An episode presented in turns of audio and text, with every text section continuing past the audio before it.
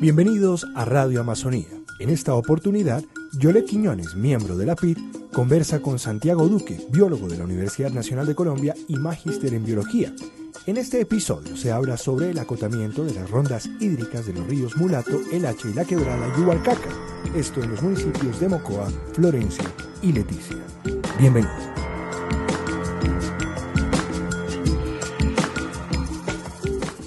Buenas tardes, nos encontramos con el profesor Santiago Duque, profesor de la Universidad Nacional de Colombia. Buenas tardes, profesor.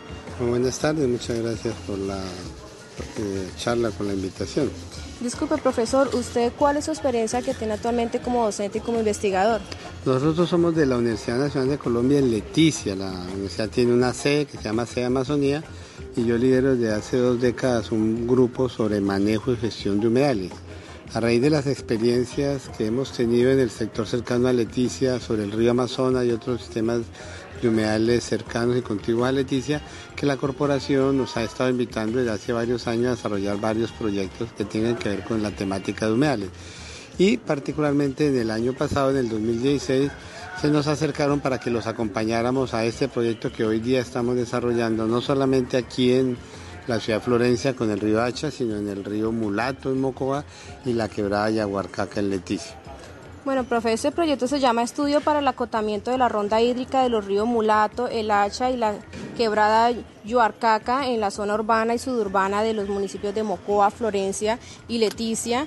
Eh, ¿Sobre qué trata esta iniciativa? ¿Qué nos puede decir de esto? Básicamente es que desde hace muchos, muchos años, los años 70, teníamos en la legislación del Código de Recursos Naturales algo que se definía como la ronda hídrica. La ronda hídrica es los espacios contiguos o conexos a las corrientes fluviales de los ríos y que se hablaba que era de una estimación máxima al lado y lado de 30 metros. Sin embargo, digamos, no ha habido, nunca hubo estudios técnicos serios como para decir que un río debe tener esa ronda, porque yo puedo tener un río pequeño, un riachuelo, un arroyo, una quebrada, donde 30 metros al lado sea más que necesario, justificable para poder sostener el sistema, pero si hablo de un río grande con llanura aluvial pueden ser kilómetros y kilómetros.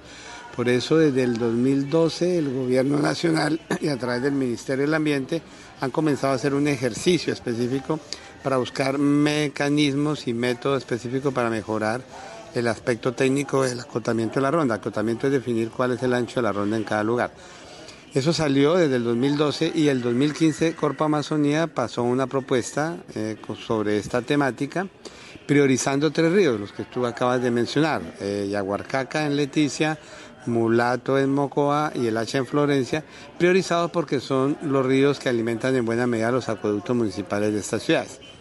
Y así se firmó un convenio entre la corporación y la universidad a finales del año pasado y ya estamos en la tercera fase del trabajo que comenzó en el mes de enero hicimos todo el levantamiento de información primaria en campo de la quebrada Huarcaca en Leticia. Ya acabamos también el proceso en el río Mulato.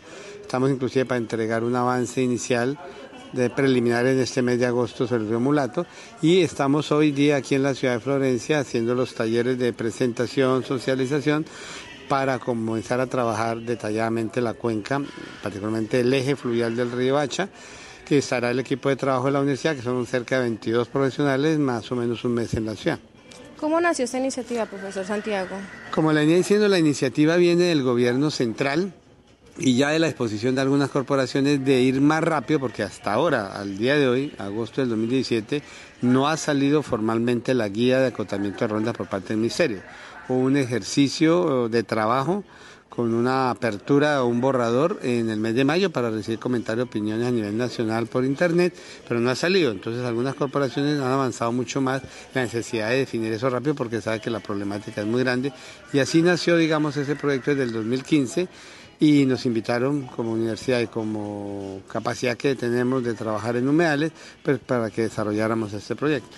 Desde su punto de vista de investigación, ¿esta iniciativa en qué ayuda o qué le enseña a las, personas de la región del Amazonas? Bueno, básicamente este acotamiento está ligado a todos los procesos de ajuste de los planes de ordenamiento territorial. Quiere decir que el ejercicio que estamos haciendo para la corporación, ella lo convierte en una resolución, una resolución ambiental y se lo pasa al Consejo Municipal, en este caso el Consejo Municipal de Florencia, que además es el último instancia que aprueba el plan de ordenamiento territorial. Y deben incorporarlo. Quiere decir que si es necesario hay que ajustar el plan porque estos son determinantes ambientales, quiere decir que son de obligatorio cumplimiento. Lo que se hace es definir muy bien cuál es la realidad, de cuál es la condición natural de la ronda y qué temas, cambios, procesos y dificultades tiene hoy día se dan los planes en cómo se debe sugerir, modificar y cambiar el tema, pero dependerá obviamente de los asuntos políticos y la administración municipal que se acorten, se acuerden a las decisiones que dice el estudio y tendrán que cumplirlas cabalmente como te menciono, porque es una obligatoriedad ambiental de parte del Estado colombiano en este caso. Bueno, profe, una última pregunta. Desde su punto de vista y experiencia, el tema de la deforestación, ¿cómo ha incidido a que se presenten ciertos fenómenos en todas esas cuencas hídricas, en esos ríos que están aledaños a las zonas urbanas? Bueno, uno de los temas importantes, de los componentes importantes del modelo que planteó el Ministerio que nosotros desarrollamos son el componente ecosistémico, específicamente los bosques de galería y los bosques de ribera. Un problema serio nacional es la deforestación. Las dificultades es que cuando un río no tiene su sistema conexo de bosque, cuando hay lluvias torrenciales, los bosques naturalmente disminuyen y minimizan los efectos erosivos del agua, del agua lluvia y eso. Entonces los ríos se vuelven más agresivos y más problemáticos. Eso es una realidad. Sabemos que en la parte alta, poco más abajo de donde nace el río Hacha, hay fuertes cambios del paisaje, del uso del suelo, del territorio y una disminución severa de la forestación.